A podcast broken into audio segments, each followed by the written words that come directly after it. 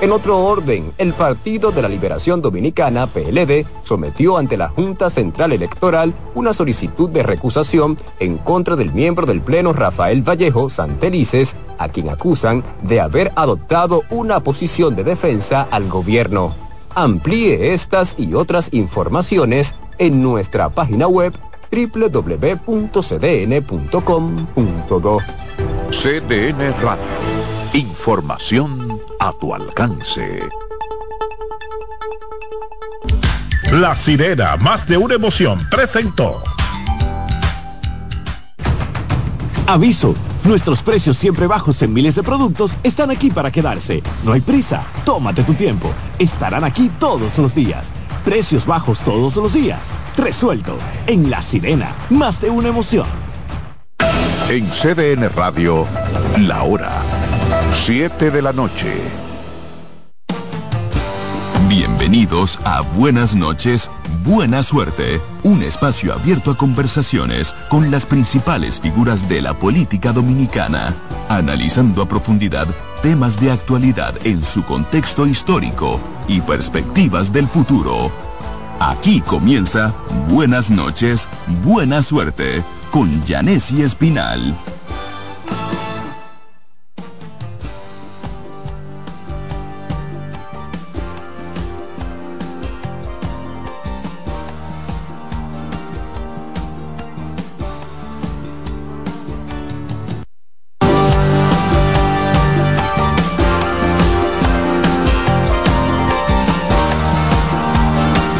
Buenas noches, por fin se está acabando enero.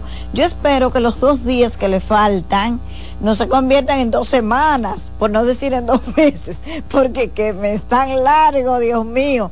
Y eso que estamos en intensa campaña electoral porque ustedes saben que hay almas que salvar. Las elecciones municipales están al doblar de la esquina y los políticos están tirados en la calle del medio buscando votos hasta debajo de las piedras. Hoy es lunes feriado.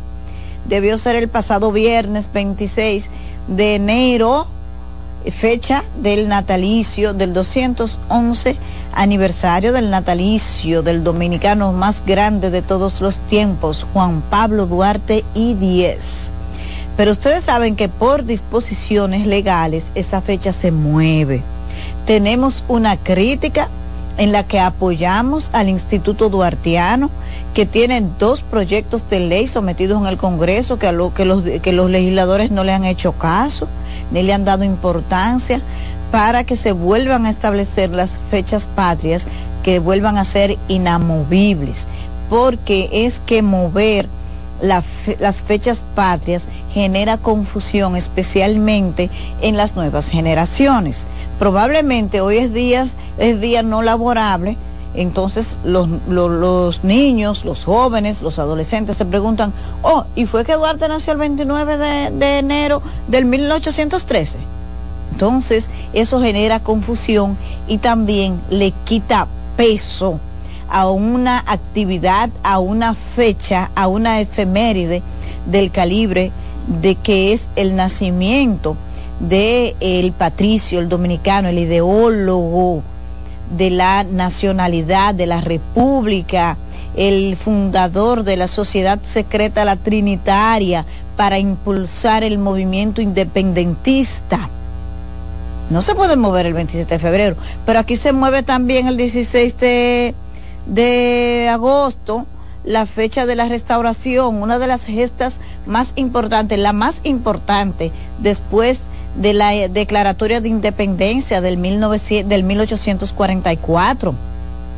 Aquí se mueve la fundación del el 6 de noviembre, el Día de la Constitución, del alma de la República, que el magistrado ilustre dominicano, don Milton Ray Guevara, ha dicho y, le tomamos la palabra que la constitución de la República es la guía el respeto a la constitución de la República es la guía para alcanzar la felicidad.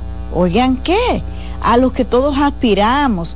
Entonces, ese aspiracional de vivir en una en una sociedad mucho más eh, feliz, pero no feliz porque se acaben los problemas, no, porque tenemos una guía y la posibilidad de eh, resolver los conflictos y los problemas apegado a esa Biblia que también ha dicho don Milton Ray, que la constitución es la Biblia de un pueblo y la que lo conduce a la felicidad.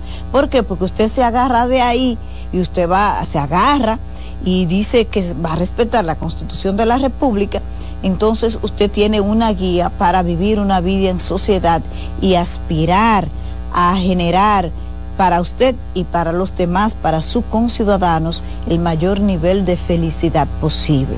Entonces, hay varios proyectos de ley sometidos en el Congreso para que esas fechas importantes, históricas, que las nuevas generaciones tienen que conocerla, que hay que sembrarla en su mente y su corazón, no se muevan para que no pierdan peso y valor. Pues estamos apoyando al Instituto Duartiano en eso. Ustedes saben que el pasado jueves estuvo con nosotros eh, don Wilson Gómez y también el pasado viernes con los actos conmemorativos del 211 aniversario del eh, nacimiento del patricio, inició oficialmente la celebración del mes de la patria, que tendrá diversas actividades. Una de las principales llamados que se hace desde el Instituto Duartiano es que coloquemos banderas en nuestras casas para elevar el sentimiento patriótico. Tenemos que hacerlo. Todavía yo no he colocado la mía y, la voy a ubicar, la voy a desempolvar y hay que colgarla en la casa para que se sepa que la dominicanidad vive, que la dominicanidad se fortalece y que nosotros estamos apegados cada vez más a nuestros valores patrios. Así que gracias por la sintonía de siempre. Hoy es día feriado, pero aquí estamos Estamos en malestar gripal, pero aquí estamos, porque la verdad, señores, es que yo soy sumamente feliz cuando entramos en contacto con ustedes para poder debatir los temas, para recibir sus opiniones, para comentar los temas de actualidad. Así que gracias por la sintonía a través de CDN 92.5 para el Gran Santo Domingo, el sur y el este, 89.7 para la zona norte del país y 89.9 desde Punta Cana. No importa en cuál lugar del planeta usted esté. cdnradio.com.do. Miren, bueno, se supone que ahora Domingo Contreras está anunciando o denunciando, no sé, algo con relación al tema de la municipalidad, al tema de la alcaldía del gobierno local de la capital. Me gustaría saber qué es lo que está informando Domingo Contreras para compartirlo con ustedes, pero mientras llega la información de la denuncia, creo que es una denuncia que tiene Domingo Contreras sobre eh, la situación del drenaje pluvial, eh, vamos a compartir ah, con ustedes eh, las actividades del fin de semana. Leonel está precisamente ahora en la zona oriental. Eh, estará, eh, creo que ya debe estar por Santo Domingo Este, estuvo por Guerra, La Victoria. Hemos visto una foto donde el presidente Leonel Fernández sube a Cristina Lizardo en su vehículo, donde está caravaneando. Cristina Lizardo es la candidata de la Alianza Rescate RD. Pero ustedes saben que Cristina Lizardo fue senadora desde el 2006 por la provincia Santo Domingo y tiene toda la familia Lizardo tiene una estrecha relación con Leonel Fernández. Así que no es raro lo que hemos visto. Hay realmente una compenetración, eh, una eh, reagrupación del voto PLDista, tanto el que se mantiene en la fuerza del pueblo como el que se mantiene en el PLD. Así que hay que ver cómo eso va finalmente a impactar en el resultado de las elecciones. También a Leonel Fernández, que está recorriendo ahora Santo Domingo Este, no sé si ya habrá subido a Julio Romero en su jipeta, ¿verdad? En la que anda haciendo caravanas, pero eh, sus enemigos lo están acechando para si se le ocurre, ¿verdad? Eh, tenerlo, subirle la mano, para hacerle un ruido negativo, diría yo, con toda razón porque usted aprovecha las debilidades del adversario para beneficio. O sea, lo que sea la oposición, lo más bien los adversarios de Leonel Fernández, que no aprovechen una debilidad para convertirla en fortaleza para ellos. Así habría que ver cómo le va a Leonel en ese recorrido y los ruidos que genera la candidatura a la alcaldía de ese partido por el municipio con mayor número de votantes que tiene el país. El presidente Luis Abinader estuvo en Tenares hoy. El presidente Abinader estuvo por, eh, sí, Hermanas Mirabal en Tenares, está haciendo la, eh, la semanal desde allí. Y yo quiero compartir con ustedes una nota de prensa que ha difundido el equipo del presidente Luis Abinader, donde él parece ser que, yo diría que trata de defenderse de los ruidos que ha habido en el gobierno por el tema de la ley que crea la DNI y un incidente que se produjo el fin de semana con el apresamiento de un médico en Ocoa que ocurrió de una manera bastante extraña, muy agresiva por agentes policiales y una declaración posterior que dio el vocero de la presidencia, Homero Figueroa, diciendo que el presidente condenaba esa agresión a una persona que estaba protestando con todo el derecho de protestar. En eso aquí está permitido, protegido por la Constitución de la República, pero le agregó que había ordenado la puesta en libertad inmediata de ese ciudadano. Bueno, pues esta segunda parte es la que ha generado muchísimos cuestionamientos al eh, manejo del gobierno con relación a este tema porque entonces uno se pregunta, yo, yo la verdad me declaro ignorante de este tipo de temas policiales, militares, pero lo pregunto y las respuestas que he tenido parece ser que no es correcto que el presidente de la República se involucre en estos temas que tienen que ver con la con coartar ejercicios fundamentales, derechos fundamentales como es la libertad de protesta o la libertad del ser de una persona a ser detenida o a ser liberada. Porque eso responde, la ley establece por qué y de qué manera una persona puede ser detenida y también establece el proceso de cómo se debe ser liberada. Entonces no puede ser por una orden de un mandatario que baje línea y diga, suelte fulano. Que yo me imagino que esas cosas se hacen y siempre se han hecho pero no se dicen. Entonces el vocero de la presidencia dijo eso en un comunicado eh, y eh, lo eh, avaló muchísimo el ministro administrativo de la presidencia en, en, ¿cómo se llama?, en licencia y presidente del PRM, José Ignacio Paliza. Bueno, pues esas, así han estado los temas.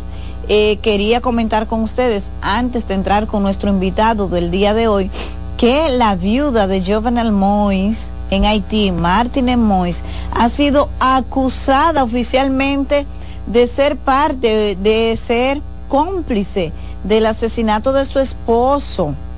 Ustedes saben que eso ocurrió en el 2021 y fue muy extraño porque ella como que le hicieron un rasguño solamente en el brazo y salió ilesa de todo lo que ocurrió allí cuando estas eh, eh, mercenarios entraron, estas personas contratadas y asesinaron al presidente.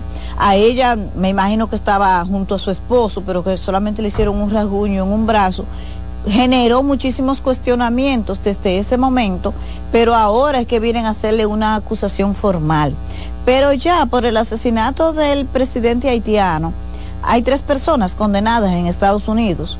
Eh, incluso la pasada semana, uno de los acusados se declaró culpable y solamente está esperando que lo eh, eh, que le pongan, que le establezcan una condena.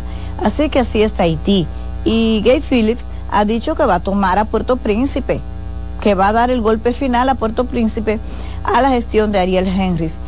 febrero, el 7 de febrero, hay un editorial que creo que es del jueves del periódico El Caribe muy interesante con relación a lo que representa el 7 de febrero para Haití, porque ellos esperan que en ese momento se cumpla el, eh, constitucionalmente el cambio de autoridad, pero ustedes saben que allí hay un caos, no se ha podido realizar elecciones, va de mal en peor, ya yo no sé, no hay un, no hay un término que defina el caos que reina en Haití, eh, pero que para los 7 de febrero se complica, porque hay una situación que para ellos es simbólica y necesitan, ustedes ven que para cada vez que se acerca esa fecha, allí las situaciones se eh, vuelven más candentes las que hay. Y a todo esto agreguen que un tribunal de Kenia declaró que no, que el gobierno no puede aportar los 1.500 eh, policías que iban a venir a establecer la paz en Haití porque lo consideró inconstitucional. Entonces, así anda todo lo que se ha hecho con Haití. Nada se ha podido materializar. Allí todo se complica y la última noticia que ha salido es esta de la acusación oficial como parte del complot cómplice, ¿verdad? Del asesinato del presidente Jovenel Moïse, de su viuda ahora eh, Martínez Mois. Nosotros vamos a ir a una pausa comercial y cuando regresemos vamos a conversar. Más oportuna no pudo ser esta conversación. Mire, hay tres temas que podemos tratar con un abogado de la calidad, la credibilidad y el calibre de Cristóbal Rodríguez, que nos acompaña hoy. Tenemos la ley de la DNI, tenemos la confusión que ha generado el párrafo 6 del artículo 210 de la ley electoral y este tema del procedimiento, si un presidente puede ordenar, liberar o apresar a un ciudadano. Todos esos temas los vamos a tratar con Cristóbal Rodríguez después de la pausa. Ya regresamos.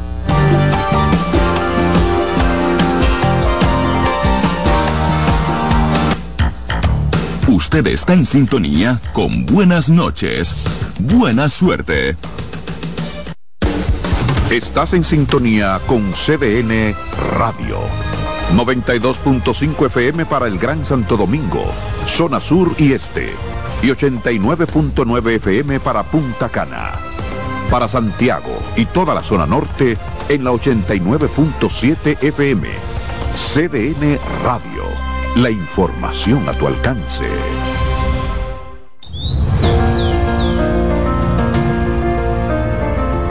La empresa de generación hidroeléctrica dominicana renueva sus fuerzas. El desarrollo sostenible del país es nuestra meta. Producimos energía limpia y devolvemos en obras a las comunidades su aporte al desarrollo nacional. Protegemos nuestras cuencas, cuidamos la biodiversidad. El agua es energía, el sol es energía, el viento es energía. Nos diversificamos, nos renovamos.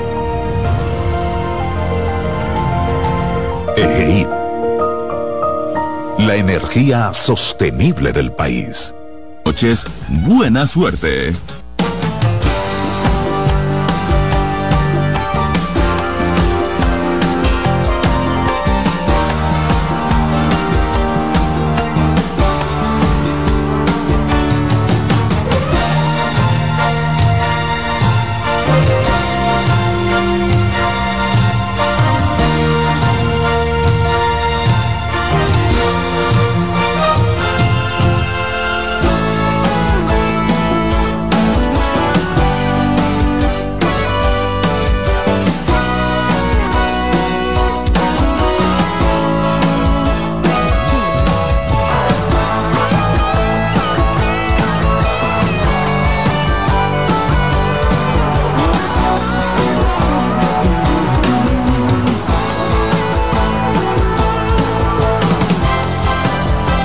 Siete, veinte minutos, estamos de regreso en Buenas noches, buena suerte por CDN 92.5 para el Gran Santo Domingo, el sur y el este, 89.7 para la zona norte del país y 89.9 desde este Punta Cana.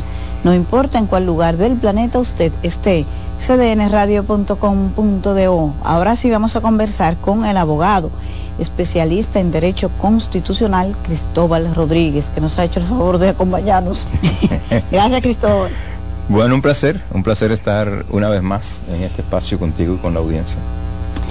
Eh, Cristóbal, el tema de la detención del doctor Huáscar en Ocoa, que estaba con una pancarta protestando, se produce la detención y luego el vocero de la presidencia dice que el presidente, como es obvio, eh, recriminó esta acción, que ordenó una investigación y que también ordenó la puesta en libertad de este ciudadano. Eh, me gustaría alguna explicación legal, tanto a, a los tres puntos. La detención, la orden de liberarlo y lo que procede. Bueno, eh, hay, hay más que eso alrededor de, digamos que se ha suscitado en la discusión pública alrededor del tema de la, de la apresamiento del doctor eh, eh Gómez. Lo primero es lo más obvio, es la, el carácter arbitrario de la, de la detención. Es decir, en, en República Dominicana hay existe un derecho fundamental reconocido por la Constitución a la libertad de manifestación, de expresión y de protesta. Es decir, son tres manifestaciones de eh, derecho que tiene la gente a decir libremente lo que piensa y a reclamar y a protestar públicamente eh, lo que considera que es justo, que es eh, que se aviene mejor con eh, el Estado de Derecho en, el país. Por tanto, y eso no solo está reconocido en la Constitución, ha sido una cuestión respecto de la cual el Tribunal Constitucional ha sentado una jurisprudencia sólida y más que bien fundamentada. Eh, por tanto, fue un acto notoriamente arbitrario. Eh, luego está el tema de la, del pronunciamiento de el vocero, por lo menos el vocero de la, de la presidencia. Eh, yo la, la explicación que, que, veo, digamos, y es, esto es pura, pura especulación, es que parecía tan obvio que fue porque el doctor estaba con una pancarta en la calle que se produjo la orden de su puesta en libertad. Sin embargo, también hay que decir que el, el procedimiento debió ser que los, o sea, que los agentes que lo detuvieron se supone que lo llevaron a una autoridad competente, es decir, a, un, a una representación del Ministerio Público. El Ministerio Público debió simplemente, eh, si consideraba que esa era la causa y no había ningún otro motivo, pues disponer su inmediata puesta en libertad. Lo otro, respecto de lo que no he escuchado ningún pronunciamiento, es qué pasa con los responsables de la arbitrariedad. Uh -huh. Es decir, alguna sanción, por lo menos administrativa, debía recaer sobre los agentes del orden que eh, cometieron esa arbitrariedad, porque eh, por muy, eh, digamos, por muy necesario que fuera la puesta en libertad, no basta con eso. De una violación. No basta con eso, es decir, alguien tiene que, alguien tiene que responder frente a la arbitrariedad. Y eso, y son los responsables, es decir, están las cámaras, están ahí, el video está ahí, se sabe perfectamente quiénes son. Son identificables. Totalmente. Entonces, ahí ese es un tema del que no he escuchado, no sé, no digo que no sea, que no ha habido, que no ha sido parte del debate, pero no he leído ni he escuchado eh, ningún parecer o pronunciamiento alrededor del tema. Pero es necesario, es la, la única manera de frenar efectivamente la arbitrariedad policial en general de los cuerpos del orden en el país es que las consecuencias de los, por las acciones arbitrarias se hagan cumplir. La primera era, hay que poner en libertad al doctor, debió agotarse el procedimiento de ley, pero la segunda es, los responsables deben pagar. Y quiero eh, en este tema, porque parece una sutileza, pero no lo es. Uh -huh. Es decir, imagínate por un momento que los agentes de la policía que actuaron, los agentes del orden que actuaron, hubieran tenido un motivo, otro. Que, imagínate que la pancarta hubiera sido una coartada uh -huh. y que efectivamente tuvieran un motivo. ¿Qué pasa? Hubiese ¿verdad? justificado la, la, que, que la hubiera una, que hubiera una justificación efectiva. Eh, entonces, de ahí la importancia, por eso digo, no es, por eso digo, no es una, no, no es banal. No es tan simple como... Claro, es decir, por eso es que el procedimiento, los procedimientos están para, para ser observados. Por tanto, el, el procedimiento es bueno, hay que investigar, era por la, por la pancarta, hay que ponerlo en libertad inmediatamente. Hay que investigar a los agentes, o sea, qué pasó. Y hay que, si es amonestarlo, si es suspenderlo, si es, o sea, no puede quedar, no puede quedar impune. Así es, Cristóbal, el otro tema, para entrar a la ley de la DNI, que es lo más complejo. El párrafo 6 del artículo 210 de la ley 2023 ha generado una confusión. Eh, para algunos, como el titular de la Junta Central Electoral, el eh, magistrado Vallejos, está muy claro, él dice que eso no le aplica al presidente, que no tiene que suspender las inauguraciones.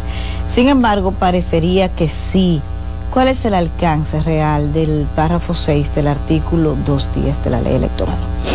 Mira, en, el país, eh, digamos, no estamos ante una de una situación nueva, se ha discutido eh, por mucho tiempo qué hacer con las actividades, no solo de inauguración de obras, con las actividades del, del, presidente en el contexto de un proceso de campaña electoral. Hasta la aprobación de la ley 2023, digamos, eso era una cuestión meramente eh, doctrinal de pareceres y siempre la cuestión se zanjaba con el hecho, bueno, el presidente o los presidentes tienen obligaciones de Estado, tienen obligaciones de gobierno, que se las impone la Constitución, que se las impone la ley, y no, el gobierno no se puede paralizar. Entonces, el problema con eso es que siempre hay, que la, línea fronteriza es muy, es muy estrecha, es muy frágil entre, para determinar cuándo se trata estrictamente de una actividad de gobierno y cuando la actividad de gobierno se utiliza para abonar a las aspiraciones de quien gobierna que tiene aspiraciones a continuar gobernando.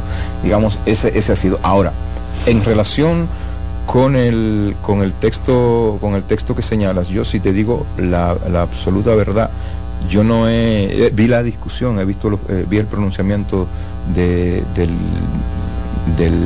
titular de la Junta, el señor Vallejo que tú mencionas, pero yo no he, no he tenido la oportunidad, entre otras cosas por, por los días en que ha caído esta situación y por circunstancias eh, personales, familiares que me han tenido un poco fuera de esta cuestión en la última semana, dos semanas. No, no, no tengo un criterio, no tengo un criterio. Pero sí te puedo, te puedo decir, reiterarte, la discusión siempre ha sido eso, o sea, ¿qué pasa con el gobierno? cuando se está en la oposición se dice, están aprovechando el gobierno para hacer campaña. Cuando se está en el gobierno, no estamos gobernando. Y ya estamos haciendo labores propias de cargo de presidente de la República. Eh, pero te puedo prometer mañana en cualquier momento voy a tener un criterio sobre el texto de la ley 2023. Ya. Bueno, pues vámonos a la ley 124, que es así, yo he visto que tú has tenido más tiempo para escribir y he visto algunas reflexiones en tu cuenta de ex o Twitter, que tú te acostumbraste a decirle ex ya. No, todavía. todavía. o X, yo no sé, pero el caso De hecho, a mí me pasa, yo sigo para entrar a la página sigo poniendo la T y me sale el normal. bueno, el caso es que se ha aprobado la ley 124 eh, que ha generado una avalancha de críticas porque hay varios artículos señalados como violatorios a la Constitución, a derechos fundamentales. El artículo 11, el artículo 26 y el 9 específicamente. Hay otros, pero estos son los más atacados. Eh, me gustaría conocer tu criterio sobre eso y cómo se podría resolver este asunto. Mira, eh, primero decir la, la ley para la creación de la Dirección Nacional de Inteligencia y para regular todo el tema de la, de la inteligencia y de la seguridad y de su relación con la seguridad nacional es un, es un mandato de la Constitución reformada en el año 2010 está establecido, si no recuerdo mal, en el artículo 261 o 262. Eh, por tanto, digamos, la iniciativa que eh, data de varios años de que salud de, crear esta ley era es, es una necesidad.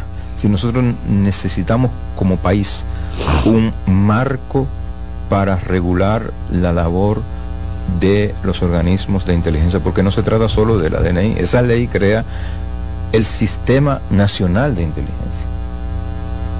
Y la DNI es la cabeza de ese sistema, pero, pero detrás y alrededor hay una serie de otros órganos que están bajo la tutela de la DNI y de la dirección de la Dirección Nacional de Inteligencia. Hay un historial de, de arbitrariedades, de actuaciones al margen de la ley, de prácticas que se riñen con la constitución históricamente en este país amparada, amparada precisamente en un marco legal insustan, inocuo absolutamente, y por tanto que ha dado pie a, todo, o sea, no hay controles. La ley, el marco que tenemos, que teníamos hasta la aprobación de esta ley era un marco absolutamente permisivo y del que con absoluta certeza siempre se abusó. Entonces, digamos, lo primero, la ley es necesaria, es pertinente. Ahora bien, nosotros necesitábamos una ley que esté no solo, eh, no solo para satisfacer las necesidades del Estado de hacer labor de inteligencia y de contrainteligencia a través de los órganos correspondientes. Nosotros necesitamos un marco legal que al mismo tiempo que es efectivo para esa función sea eh, respetuoso del régimen de derechos que la Constitución establece. Y lo que sucede es que la ley tiene, en, lo que tiene que ver con el artículo 11, que es el principal, eh, eh, el que ha sido objeto de mayor discusión, tiene una ambigüedad muy grande, muy significativa, porque la, la Constitución, en su artículo 44, es muy clara. Es decir, para tú como agente del Estado, como eh, agencia estatal, interferir en el ámbito de los derechos al honor personal, a la privacidad, a la intimidad. Solo lo puedes hacer mediante una orden emanada de una autoridad judicial competente, salvo, salvo que se trate de una cuestión de flagrancia, es decir, te agarran con la mano en la masa. Eh, entonces, ¿qué pasa? El texto del artículo 11 dice, la Dirección Nacional de Inteligencia podrá requerir a instituciones públicas, a instituciones privadas y a personas físicas toda la información de que estas entidades y personas tengan conocimientos relacionadas con el ámbito de competencias que el artículo 9 le confiere a la Dirección Nacional de Inteligencia y debe hacerlo respetando eh, las normas del debido proceso de ley eh, y, la, Constitución. Pero eso en una norma que establece, que, que, remite a sanciones de tipo penal frente a, su incumplimiento no es suficiente. No es suficiente porque eso es interpretativo. Es decir, las autoridades públicas, es decir, quienes ejercen funciones públicas, sobre todo dependientes de la administración central del Estado, están, sus actos y actuaciones están revestidos de una presunción de validez y por tanto se reputan que son conformes a derecho. Por tanto, es, nada impide que mañana un director de la DNI que no tenga conciencia de qué se trata el asunto, asuma que es a él y solo a él a quien le corresponde garantizar que los requerimientos de información se hagan respetando los derechos y cualquiera eh, porque el, derecho es interpretación. En esencia el derecho es interpretación. Por tanto, la única manera, la única manera de cerrar la brecha a la interpretación respecto de a quién corresponde la competencia para garantizar el cumplimiento de la Constitución y del régimen de derechos es cuando si la ley dice, mira, eso se logra buscando una orden judicial. ¿Por qué no ponerlo? Buscando una orden judicial. entonces, entonces ¿verdad? ahí hay un tema. Ese es un primer tema. Eso genera ambigüedad, imprecisión e indeterminación. Estoy usando términos precisos, eh, técnicos muy precisos. Es decir, en el derecho penal, las disposiciones que establecen tipos penales que son muy ambiguas o que abren un, un margen amplio a la interpretación son por definición contrarias a la Constitución. ¿Por qué? Porque eso significa que al final quien termina decidiendo cuándo es que se configura el delito no es el legislador, es el juez, que interpretando el sentido ambiguo de lo que dispuso el legislador, lo determina caso por caso. Y entonces eso es contrario al principio de reserva de ley. Es decir, al, principio de legalidad, tiene que ser por ley que se establezcan los tipos penales, tiene que ser por ley que se establezcan las sanciones, tiene que ser, o sea, tiene, y la ley tiene, y no basta con que sea por ley, la ley tiene que ser precisa. La ley tiene que ser precisa. ¿Para qué? Para evitar la ambigüedad. Entonces hay un problema de legalidad, es decir, de, de infracción al principio de legalidad, y hay un problema en la configuración del tipo, por la imprecisión y por la indeterminación del mismo. Pero hay algo más en el artículo 11. El artículo 11 te establece, el, la DNI tiene facultad para requerir información y aquel a quien se requiera la información tiene la obligación de entregarla. Si no la entrega, entonces interviene el artículo 26.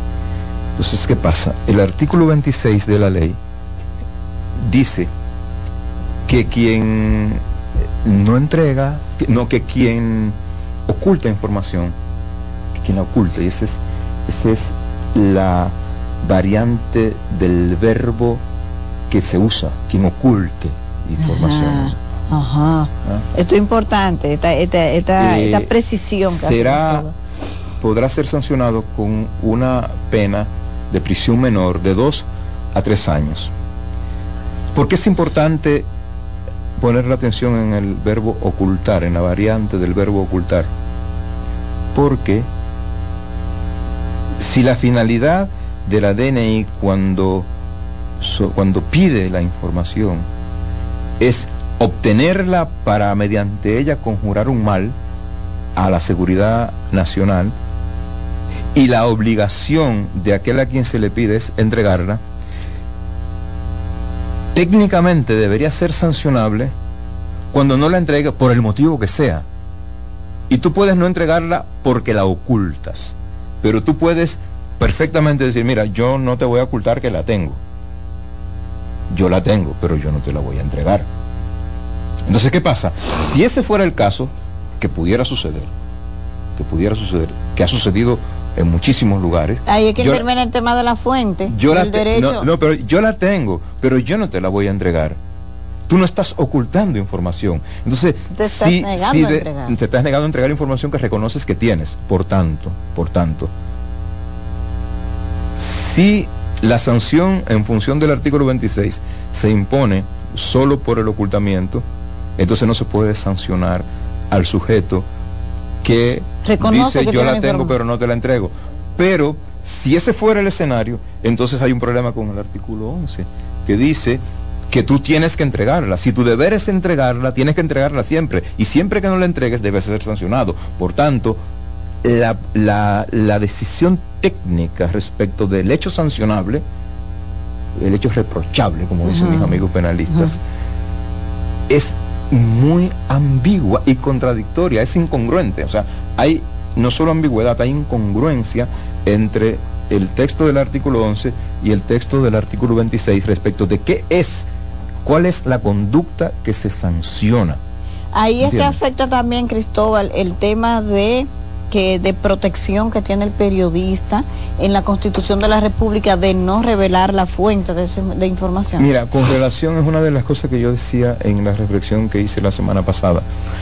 Eh, con relación, e, ese es otro tema que, bueno, destapó las alarmas, tanto la Constitución como la ley 172.13, que es la ley de protección de datos personales, tienen una cláusula muy precisa, es media línea. En, ningún, en ninguna circunstancia, bajo ninguna circunstancia, se obligará a la revelación de las fuentes. Palabras más, palabras menos. Yo creo que con, con la incorporación, con la incorporación de esa cláusula, tal y como está en la Constitución y tal y como está en el artículo 1 de la ley 172.13. Eh, yo creo que las aprehensiones alrededor de la libertad, de, la libertad de recabar y publicar información y de la libertad de expresión, que ha sido la gran preocupación de, los, medios de, comunicación, eh, debería quedar eh, satisfecha.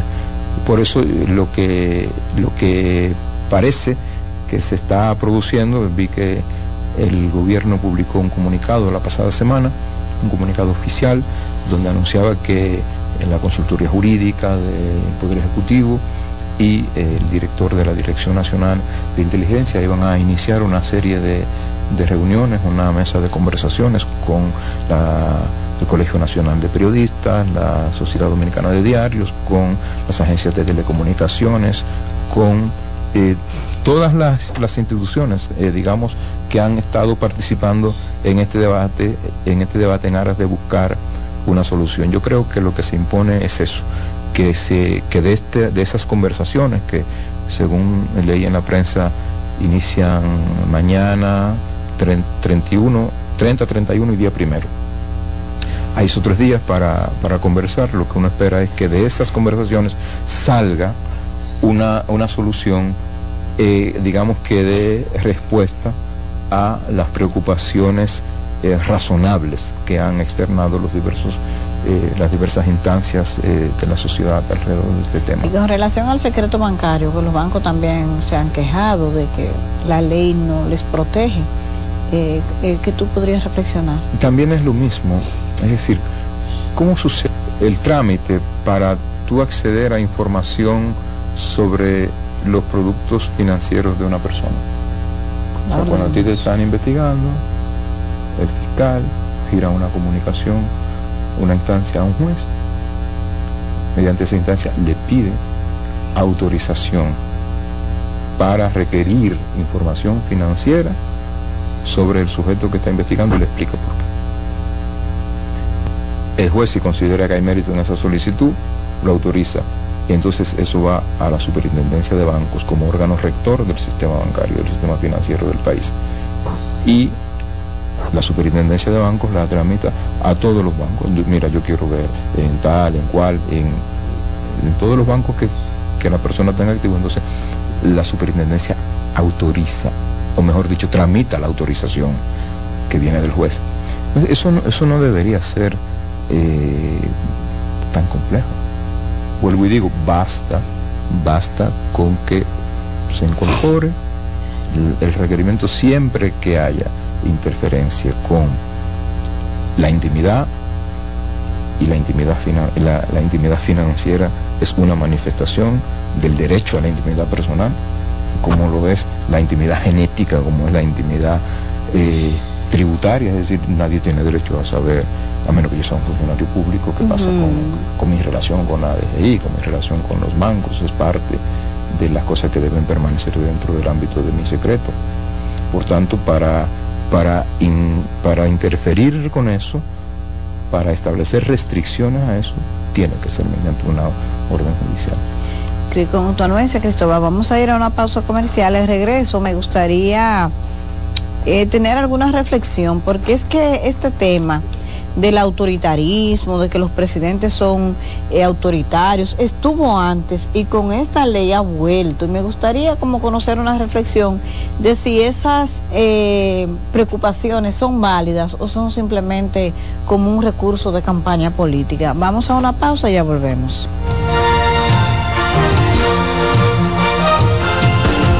Estás en sintonía con CDN Radio. Estás en sintonía con CDN Radio. 92.5 FM para el Gran Santo Domingo, zona sur y este.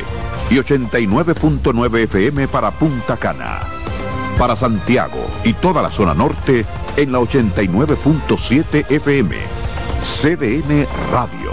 La información a tu alcance.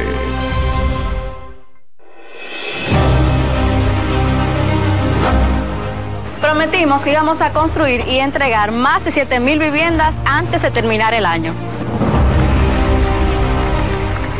Esto sumado a todas las familias de todos los proyectos que hemos entregado, suman 7.180 viviendas que hemos entregado al día de hoy para que estas familias puedan hacer su sueño realidad de tener un techo digno, un techo propio.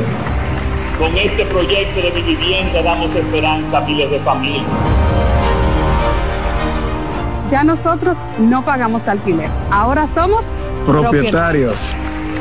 Seguiremos cumpliendo sueños, seguiremos cumpliendo metas y seguiremos mejorando la calidad de vida de los dominicanos. Ya es una realidad.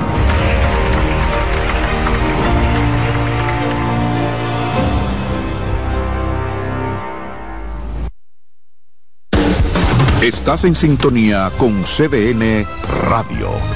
92.5 FM para el Gran Santo Domingo, zona sur y este.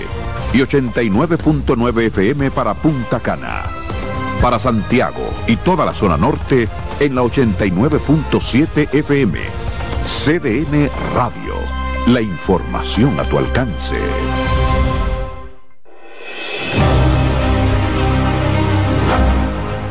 Prometimos que íbamos a construir y entregar más de 7.000 viviendas antes de terminar el año. Esto sumado a todas las familias de todos los proyectos que hemos entregado, suman 7.180 viviendas que hemos entregado al día de hoy para que estas familias puedan hacer su sueño realidad de tener un techo digno, un techo propio. Con este proyecto de mi vivienda damos esperanza a miles de familias ya nosotros no pagamos alquiler. Ahora somos propietarios. Seguiremos cumpliendo sueños, seguiremos cumpliendo metas y seguiremos mejorando la calidad de vida de los dominicanos. Ya es una realidad.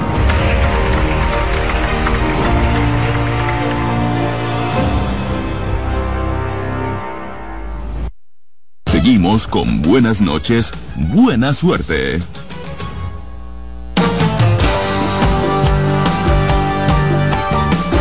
7:48 minutos. Estamos de regreso en Buenas noches, buena suerte por CDN 92.5, la 89.7 para la zona norte del país y 89.9 de este Punta Cana.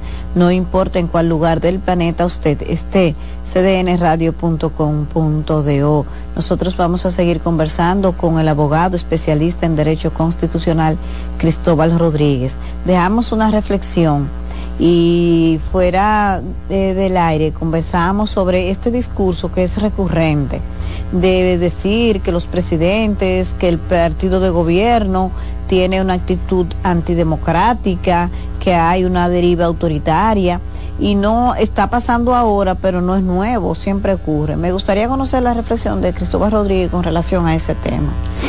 Eh, mira, eh, yo recuerdo cuando el presidente Mejía eh, dirigió el país entre el año 2000 y 2004, en la segunda mitad eh, de su gobierno, eh, a propósito de los aprestos para la reforma constitucional. Aquí se habló con mucha insistencia, fue parte de una discusión más o menos ardua en los medios de comunicación de que en República Dominicana había una dictadura de partido. Sí. Pero bajo los gobiernos de la segunda etapa del presidente Fernández, también se lo acusó. Se lo acusó de estar, eh, de haber puesto al país a las puertas de un, de un escenario de quebrantamiento de la institucionalidad democrática. Se acusó a Danilo de haber llevado a cabo un gobierno dictatorial. Y ahora se, se dice, algunas voces, e incluso de, ámbitos políticos importantes, que en República Dominicana vivimos en, una dictadura. Yo creo, yo creo que hay que, o sea, que, una, que alguien diga, por, porque no tiene claridad respecto del alcance de, las de determinadas categorías políticas, y, como una cosa aislada, que en República Dominicana hay una dictadura, es algo hasta cierto punto normal, pero preocupa cuando eso se convierte en un, como una suerte de eslogan de campaña. O sea, no, no. O sea, yo, quiero que alguien me diga eh, cuál de, de las prácticas típicas de la dictadura, no de la época de Trujillo, de las dictaduras actuales como la nicaragüense, como la venezolana, que están en funciones actualmente en América Latina, tenemos en la República Dominicana? ¿Cuántos exiliados por discrepancia política tenemos? ¿A cuánta gente se le ha quitado la nacionalidad porque no concuerda con los lineamientos políticos del presidente de la República? ¿Cuántos encarcelados por razones políticas tenemos en la República Dominicana? ¿A cuántos candidatos de la oposición se ha inhabilitado? O sea, ¿a cuántos partidos se le ha negado su derecho a terciar en la contienda electoral eh, entonces, no. Yo creo que hay que ser eh, respetuosos con el lenguaje, respetuosos con la, con la forma de llevar a cabo la discusión pública, pero además respetuoso con el sistema, porque es, es como una banalización, es como una cualquierización de los términos. el concepto de dictadura remite a cuestiones muy concretas, muy concretas, todas teñidas de sangre, todas teñidas de arbitrariedad en extremo, todas teñidas de unos niveles de intolerancia inaceptables, todas teñidas con la renuencia a aceptar el pluralismo político, todas teñidas con el uso de la fuerza pública para destruir y no y no en términos electorales, para destruir, para aniquilar al adversario. El adversario no es un adversario, de hecho, es un enemigo. Y al enemigo en dictadura se lo aniquila. Entonces, yo creo que es riesgoso como normalizar ese lenguaje porque es como, es como si hubiera dos niveles de la realidad. En República Dominicana tenemos todas las precariedades institucionales que siempre están siendo objeto de discusión, desde que yo tengo memoria. Pero en República Dominicana tenemos 60 años ininterrumpidos, más que en cualquier otro país de América Latina, de alternancia política cuatrienal. Y cuando tuvimos la crisis en el 94, fuimos capaces de sentarnos alrededor de una mesa y de resolverla. Y de resolverla. Y hemos tenido con, precariedades, por supuesto, con precariedades. Con deficiencia, por supuesto, con muchas tareas pendientes, por supuesto. Pero no podemos confundir precariedades y debilidades institucionales con dictaduras, porque hay, una, hay un trecho muy, muy, muy grande. O sea, no, en República Dominicana no hay nada, no es que no hay una dictadura, no hay nada parecido a una dictadura, como no lo hubo con Danilo, como no lo hubo con Leonel, como no lo hubo con Hipólito ni actualmente tampoco existen esas condiciones. Yo lo que creo que es eso, que aquí existe como una banalización de eso y quizás es necesario dar un salto cualitativo en ese discurso y dejar un poco eso de lado, sin, sin uno, diría yo, descuidar el cuidado que hay que tener, por ejemplo, con la ley del DNI. Esa ley hay que, hay que reformarla, hay que aclararla y no dejarla ambigua, como tú has dicho. Pero fíjate, fíjate si es y, quiero, quiero aprovecharlo. O sea, eh, esa ley está siendo objeto de discusión. Y no solo está siendo objeto de discusión, esa ley se va a modificar. O sea, no te para la menor duda. Sí, ¿Cuál es, yo no sé cuál es el procedimiento, yo no lo sé, pero se va a modificar. Claro. Es decir, ¿cómo, cómo, cómo encaja? ¿Cómo encaja eso? O sea, ¿cómo encaja que el gobierno diga vamos a dialogar?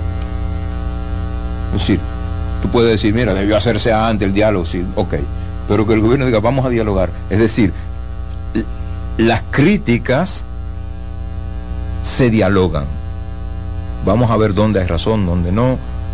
Y como pasó con la reforma de la Constitución, como pasó con el contrato para la creación del fideicomiso Punta Catalina, como ha pasado con otros muchísimos escenarios de discusión sobre cuestiones que la gente o se- de- determinados sectores han creído que han sido mal encaminados. No se discuten y, y- y en muchísimas ocasiones yo no, yo no tengo memoria de otro gobierno que haya dado marcha atrás en tantas ocasiones a propósito de críticas en la opinión pública como este gobierno. Sí, claro. Entonces tú puedes decir, tú puedes criticar eso por otra cosa, pero no decir que este es un gobierno dictatorial. Con rasgos dictatoriales, claro. ¿Me sí. Entonces, yo creo que, que hay que, como tú decías, yo creo que ese, ese es un asunto como para, para reevaluarlo, para pensarlo, porque no debería ser parte de la, del discurso en la discusión pública apelar a ese tipo de, de- de descalificaciones, a ese nivel de descalificaciones infundadas eh, no deberíamos llegar porque el tema con esto, Yanesi, es, y esto lo, lo estamos viendo, lo hemos descubierto a la fuerza, eh, a fuerza de repetir las cosas, siempre hay un sector importante de la población que se lo cree. En Estados Unidos, el 76% de la población demócrata cree, de la población republicana cree que a Donald Trump le robaron las elecciones en el año 2020 pero te digo más, más del 27% de los demócratas también. Terrible. Entonces, entonces ese es el tamaño del cuidado que hay que tener con esos intentos de posesionar ideas que terminan siendo asumidas y creídas por la gente y que en cualquier momento pueden ser la ocasión para motivar actuaciones de las que podríamos arrepentirnos en el futuro. Gracias a Cristóbal Rodríguez por sus aportes a temas que están en el debate y a esta reflexión que siempre viene a debate. Gracias, Cristóbal. Gracias a ti. Nosotros nos encontramos de nuevo mañana en Buenas noches, buena suerte.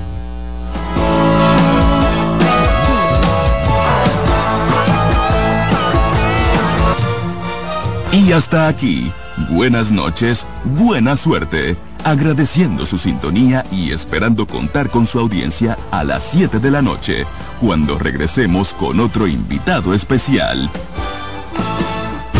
Escuchas CDN Radio, 92.5 Santo Domingo Sur y Este, 89.9 Punta Cana y 89.7 toda la región norte.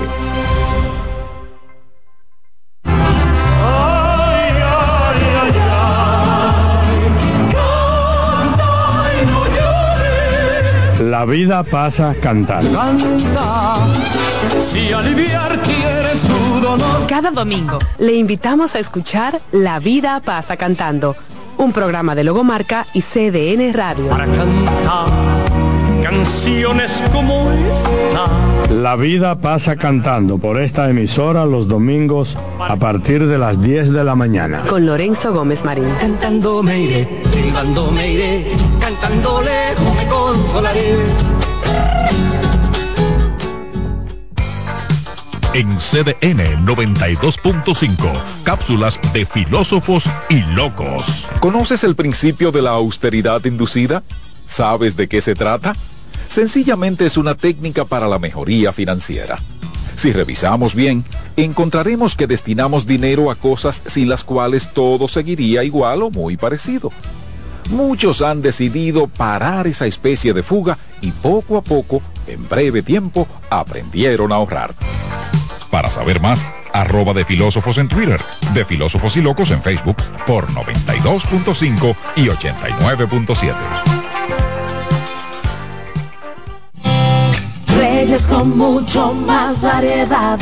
El periodista más versátil de la Radio Nacional. Reyes con mucho más variedad que hay que oír. Todos los segmentos, informaciones y premios que solo él te brinda con alegría. Reyes con mucho más variedad. El programa que lo tiene todo.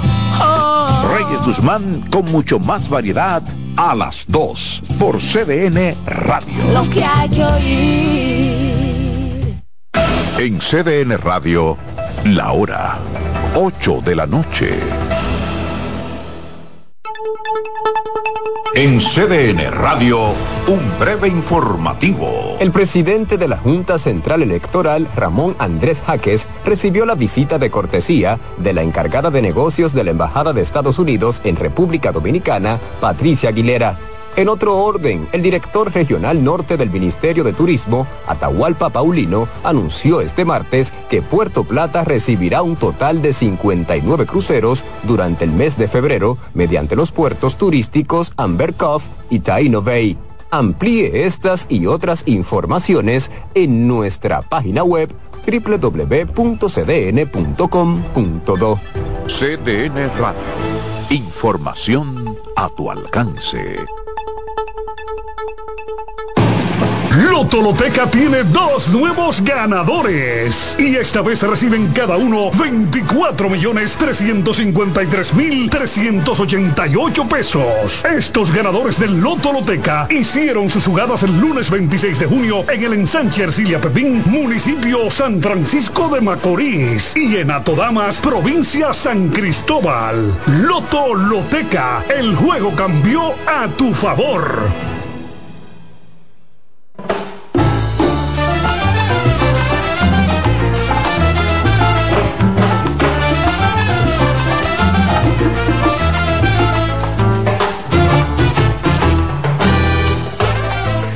Buenas tardes a todos. ¿Qué tal? ¿Cómo se encuentran? Cuando el enfado de los agricultores franceses les lleva a bloquear el acceso a grandes ciudades como París, no pude evitar eh, recordar la frase que pronunció el Papa Francisco a- hace un par de años, hay que construir puentes, no muros. Precisamente puentes, eso que construyen nuestras invitadas de hoy, eh, las colombianas Natalia y Juliana Vélez Loaiza, quienes a través de una revista que lleva el nombre de Ojo Pulgar, establecen puentes literarios, poéticos y estéticos entre América Latina y Francia. Muy buenas tardes a ambas, eh, bienvenidas. Buenas Radio tardes, Francia. Internacional. Eh, Natalia, no parece que los tiempos estén para construir puentes precisamente, ¿no? Sí, bueno, Jordi, muchas gracias por tenernos aquí en tu programa. Un es eh, un honor para nosotras que lo hemos seguido y sabemos la importancia que tiene como hito de, de, digamos, difusión de la cultura latinoamericana aquí en París y bueno, en todo Francia. En efecto, como dices, hay situaciones ahora sociopolíticas complicadas, ¿no? Entre las naciones. Aquí hemos visto lo de las guerras y bueno, y diversas cuestiones que te, que te dan más como a bloquear en vez de crear el puente. Sin embargo, los puentes simbólicos son los más importantes, ¿no? Los puentes que, que abre justamente la cultura, el arte. Y a eso vamos. Eh, Ojo Vulgar nació de esa iniciativa, ahora es una plataforma de intercambio cultural que está tratando de volver a renovar, digamos así, la representación digna de los artistas latinoamericanos y colombianos en, en París. Por supuesto. Eh, Juliana, me gustaría que me contaseis cuál es el secreto de vuestros padres eh, para que de muy pequeñas os interesaseis por la literatura, por la poesía, por la escritura. Yo creo que eh, el secreto de nuestros padres fue eh, definitivamente se- tener dos almas bastante cómplices y al mismo tiempo ser muy disímiles. Eh, en sus personalidades.